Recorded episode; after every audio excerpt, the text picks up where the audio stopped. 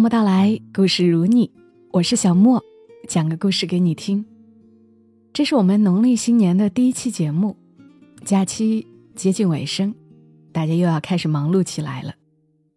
所以今晚安排一个开心的、乐观的故事吧。故事来自于作者张朵朵。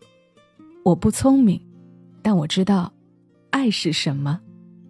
这是出自于他的书《一场关于前男友的葬礼》。故事的主人公叫二美丽，小眼睛，大饼脸，塌鼻梁，牙齿发黄，并且地包天，这就是二美丽了。二美丽是我们寝室的老二，后面跟着三马列、四国际，我是老大，大近代。除了二美丽，我们的艺名都是各自的专业方向。只有二美丽的艺名源自个人特色，她坚信自己的美貌胜过一切，每天敷面膜、化妆、照镜子的时间，远远超过看专业书。这三样做累了，还要逛街买买衣服，因为她不愿意亏待了自己宽宽的模特肩和平直的锁骨。二美丽的这份自信，在遇到五师兄之后被彻底摧毁。五师兄姓武，却是典型的文科男生，低调内敛有内涵，哪怕是踢足球，也从来都是配合队友优先，从不炫技耍酷。其实他的技术相当不错。在众多学校社团活动中，五师兄只参加了一个。藏书协会，并且担任会长。相比部长、副部长颐指气使的等级森严的学生会，藏书协会简单的多。几百册藏书都存放在会长的寝室里，整整齐齐码在一张空床上。会员入会时交很少的会费办证，然后凭证去会长那里登记借书，看完完毕归还。即可，那些书都是历届学生捐赠的，有文化散文，也有修仙读物，漫画、武侠、言情占了很大比重。大一新生尤其热爱藏书协会，因为高中三年都被禁锢，几乎没什么阅读课外书的时间。迈进大学有这样的机会，恨不得一窝蜂把那几百册藏书借光。照说，以二美丽的兴趣，是不太会去藏书协会凑热闹的。他原本想报名学生会的文艺部或者宣传部，赶巧他去报名的那天，五师兄想为藏书协会招一名干事，帮他管理一部分书，所以就把招聘摊位摆到了学生会旁边。根据二美丽的回忆，那个摊位在银杏树下面。阳光透过银杏叶的缝隙，洒下细碎的金箔。简洁的桌子上铺着白色的桌布，上面只放了一个毛笔字写的“藏书协会招聘干事”。桌子后面坐了一个穿着白衬衣的俊朗书生，他完全不抬头看来来往往的漂亮师妹。热闹的招聘现场，跟他完全无关，他只顾低着头。看一本很厚的书，喧闹的人群顿时安静下来，二美丽的世界仿佛笼上一个光圈，只把这俊朗书生和他团团围绕。很久之后，他陶醉地说：“有些人呐，你一辈子都等不到；有些人呐，心动只需要一秒钟。”就这样。二美丽成为藏书协会唯一的干事，并且把藏书协会里所有的漫画和言情小说都转移到了我们寝室。因为女生最爱借阅这两种书啊，我在女生宿舍动员一下，可以极大的提升我们协会的知名度，有更多人会积极捐赠书籍，也不一定呢。他说的好有道理，五师兄也无言以对。在这之后，我们寝室真的就成了一个小型图书馆，几乎每天都有慕名而来的女生跑来借阅漫画和言情小说。最精彩的是，大家凑在一起分享阅读体验。如果你参与过这种讨论，暗地里替那些被虐的男二号喊过冤，或者诅咒过蛇蝎心肠的女二号，就能想象那场面有多壮观。不过最壮观的，还是每个晚上二美丽打给五师兄的工作汇报电话。对的，是每个晚上。哎呀，我跟你说，那套漫画好看的不得了。哎呀，我跟你说，今天我要被笑死了。哎呀，我跟你说，这情节可好看了，哭死我了！你一定要看。哎呀，我跟你说，你不要总看那些沉闷的书了，偶尔也应该看看漫画，换换脑子啊。五师兄，但凡有一点情感常识，都应该知道二美丽这份倾诉的心思，源自心中无穷无尽的想念和眷恋。可是，五师兄的反应颇让人失望。接了无数个这样的电话之后，五师兄对二美丽说：“美丽啊，我觉得你应该少看点漫画和言情小说，那些书没什么营养，只会让人变得不切实际。协会里有挺多不错的文史方面的藏书，你可以看看，提升一下内涵，你会更美丽。”五师兄一句话点醒梦中人，二美丽突然就改变了睡懒觉的习惯。每天一大早，跟着三马列四国际去图书馆抢位子上自习，在等待图书馆开门的庞大人群中，二美丽跟五师兄相视一笑，朝阳的光彩都被比下去不少。谈起跟二美丽一起自习的感受，三马列说：“我敢打赌，二美丽只喜欢厚书，因为她垫着睡觉比较舒服。”四国际则说：“他是薯片和搓指甲的声音，要是小一点就好了，我们将赢得更少的鄙视目光。”但是他们有一点达成了共识：只要五师兄在图书馆出现，无论二美丽正在做什么，他都能瞬间恢复到坐姿端正、看书写字的状态。有一次晚自习开始前，五师兄请喝酸奶。他走过来的前一秒钟，二美丽还在看水果篮子，下一秒钟就变成了万历十五年。五师兄递过酸奶，眉眼带笑的说：“怎么样，这书不错吧？”二美丽的下巴点得快把锁骨戳断，一脸甜蜜的说：“他和郑贵妃的爱情太感人了。”五师兄听得一头雾水。挠着脑袋离开了。三马列问他：“黄仁宇还写这种八卦？”二美丽答曰：“言情小说里有写啊，可比这书好看多了。”三马列刚刚喝下了酸奶，差点就喷了。二美丽这种小火慢炖的剧情展开模式，在大学的第二年横生了枝节。他收到了来自另一个男生的情书，那是中文系的一位才子。被每天穿着白裙在图书馆抢座位的二美丽打动，这个男生字迹清秀，文采斐然，用言情小说里的语言给二美丽一封又一封的写着情书，夸赞她的美丽和可爱。网络时代的手写信更为珍贵，二美丽有女生的骄傲和虚荣。若说不动心，那是假的。更何况，跟只知道踢足球、啃书本、思想大道理、忧国忧民的五师兄比起来，中文系才子懂风情多了。就这样，二美丽调整了爱情的走向，开始珍惜眼前人。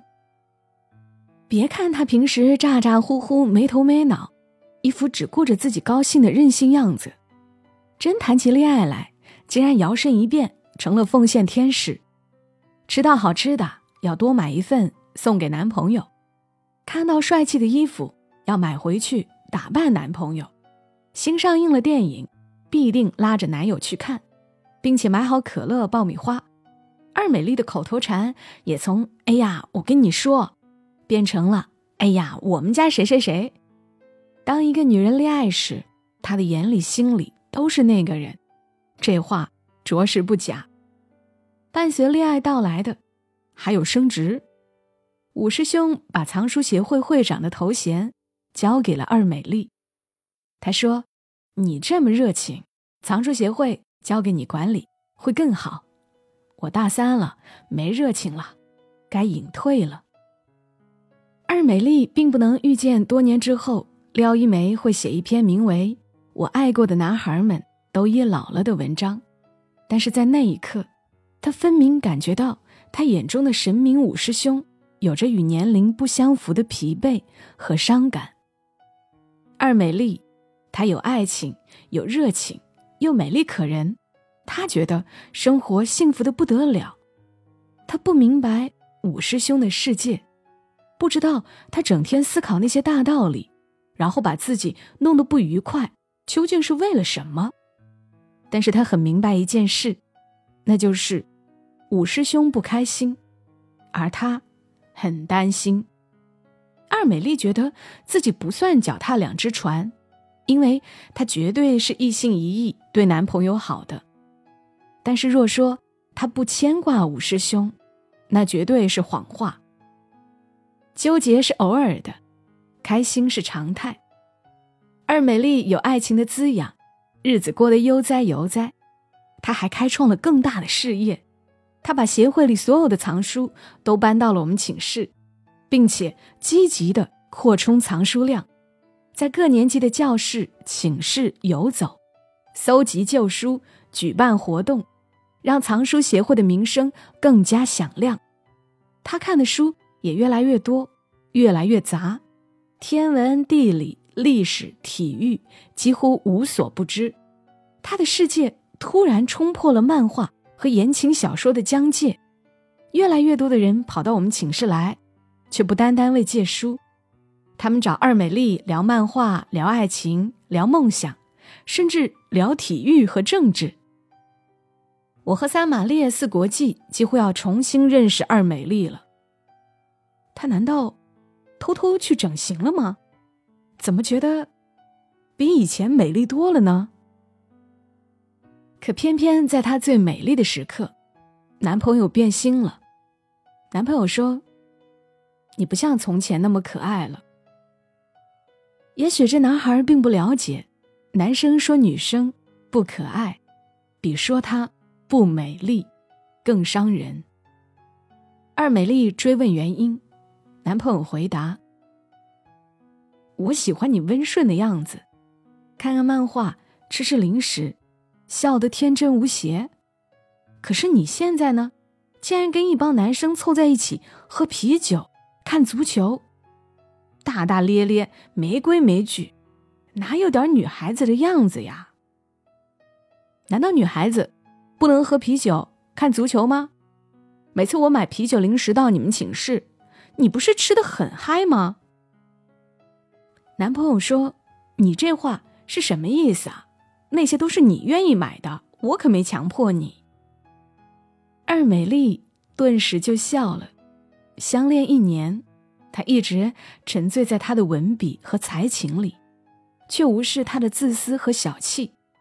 认真算起来，她这位男友真的是被他惯出了衣来伸手、饭来张口的少爷脾气。二美丽不是没有反思过，自己原本也是大小姐。怎么谈了个恋爱，反倒成了使唤丫头？但是她安慰自己说：“也许爱情就是这样吧，要让你爱的人快乐，自己多付出一些并不算什么。”直到这次争吵，他才发现，自己自欺欺人，已经到了无药可救的地步。那么，就分手吧。二美丽的话铿锵有力。连男朋友都吃了一惊。分手吧，我对你的喜欢好像也只停留在最初的那些情书上面。我们在一起之后，你再也没有那样夸奖过我，赞美我了。我坚信现在的自己比以前的自己好，你却是个瞎子，看不到。你觉得谁可爱，就去找谁吧。二美丽的小眼睛里一滴眼泪都没有。那个夏天有世界杯，二美丽一个人拎着啤酒，拿着小收音机，跑到宿舍顶楼的天台上，边喝边听战况。我们三个不放心，跑上去陪他喝。他听着广播，不断：“哎呀，笨蛋，射门啊，你个蠢货！”喊得煞有介事。我实在忍不住，我说：“傻妞，难受。”就哭出来吧。而美丽的鼻尖动了动，嘴巴一咧，开始哭，边哭边说：“我真的很想他，我对他那么好，他为什么这样对我啊？”女汉子的酒杯里，有一半是眼泪。那场球到底谁输谁赢，早已经记不清了，只记得大哭的二美丽说：“我以后。”一定要嫁一个会踢足球的纯爷们儿，不能再找中文系的娘炮。掷地有声，声声入耳。后来是三马烈开动脑筋，偷偷给五师兄打了个求助电话。解铃还需系铃人，三马烈很老道的说：“这个时候，五师兄的肩膀最治愈了。”五师兄究竟怎样安抚二美丽的，我们不得而知。对二美丽软硬兼施，他也绝口不提。我们只是看到，二美丽很快走出了失恋的阴影，又变成嘻嘻哈哈、带着二虎劲儿的开心果。五师兄先我们一年毕业，到北方一所名牌大学读研究生。那一年，二美丽格外发愤图强。把藏书协会交给下面的师弟师妹打理，他只顾着复习专业课，背英语单词，发誓要跟师兄考到同一所学校。而事实上，他也真的考上了，再次成了五师兄的师妹。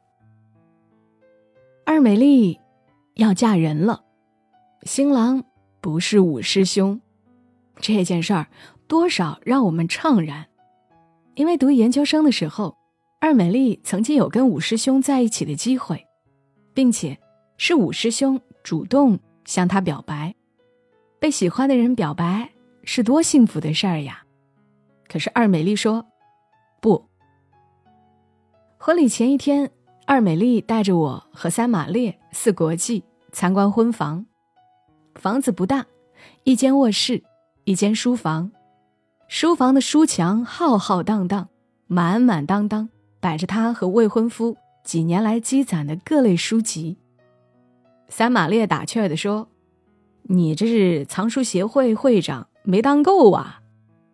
二美丽说：“读书人的事儿，你哪儿懂？”四国际说：“明明是心里还有五师兄。”二美丽说：“滚！”我们哈哈大笑。调侃他当年为了吸引五师兄的注意力，一大早跑到图书馆去抢座位，然后抢了座位就趴在桌子上补觉。二美丽笑得最大声。要是那时候五师兄喜欢我啊，我肯定激动的把图书馆翻个个儿。我还是不明白啊，你为什么拒绝他呢？是不是你拒绝五师兄的时候已经有新欢了？四国际偷瞄一眼新郎，坏笑着问：“没有，我只不过是想跟自己赌一个幸福的可能性。如果他等待的是一个更优秀的我，那么我为什么不能等待一个比他更优秀的人呢？”二美丽割了双眼皮，目光比以前更理智、更坚定。没错，我喜欢五师兄，一见钟情。可是经历了这么多事，我开始明白，我喜欢的是我臆想出来的人，是银杏树下的一个剪影。他的世界我并不了解，我的世界他也没有太多兴趣走入。我付出了很多努力，想追上他的脚步，他仅仅是被我这份执着感动了而已。我不聪明，但我知道爱是什么。爱应该是心动，而不是感动。新郎官拍拍二美丽的头说：“小毛丫头，看着傻头傻脑的，其实很聪明。这么多言情小说，没白看嘛。”满眼都是宠溺。我们跟新郎不熟，婚礼之前没打过交道，但是从他的动作和话语中看得出，二美丽赌赢了。刚刚的故事来自于作者张朵朵。哪怕是在故事里看到一个女孩子，乐观、开朗、聪明，眼里有广阔的世界，也是让人振奋和开心的。这里是默默到来，我是小莫，讲个故事给你听。收听小莫更多节目，记得在喜马拉雅上搜索“默默到来”，沉默的默，娓娓道来的到来，点击订阅。也非常感谢大家。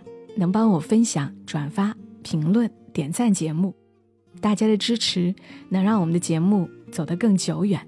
感谢你的收听，祝你今晚好梦。小莫在深圳，和你说晚安。